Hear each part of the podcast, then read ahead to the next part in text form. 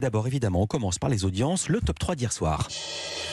C'est France 2 qui est en première position avec l'Abîme, 3,4 millions de téléspectateurs, soit 17,3% du public pour cette série portée par Sarah Mortensen et Gilles Alma. Hein. C'était hier les deux derniers épisodes de cette première saison. Hein. On ignore pour l'instant s'il y en aura une deuxième. Derrière, on retrouve TF1 avec The Resident, 2,6 millions de téléspectateurs, soit 12,8% de part d'audience. Enfin, M6 clôture ce podium avec les 20 ans de nouvelles stars, 1,6 million de téléspectateurs et 8,6% de part d'audience. C'est un petit score pour ce programme anniversaire consacré au télécrochet hein, qui a révélé, on s'en souvient, entre autres Julien Doré et Amel Bent.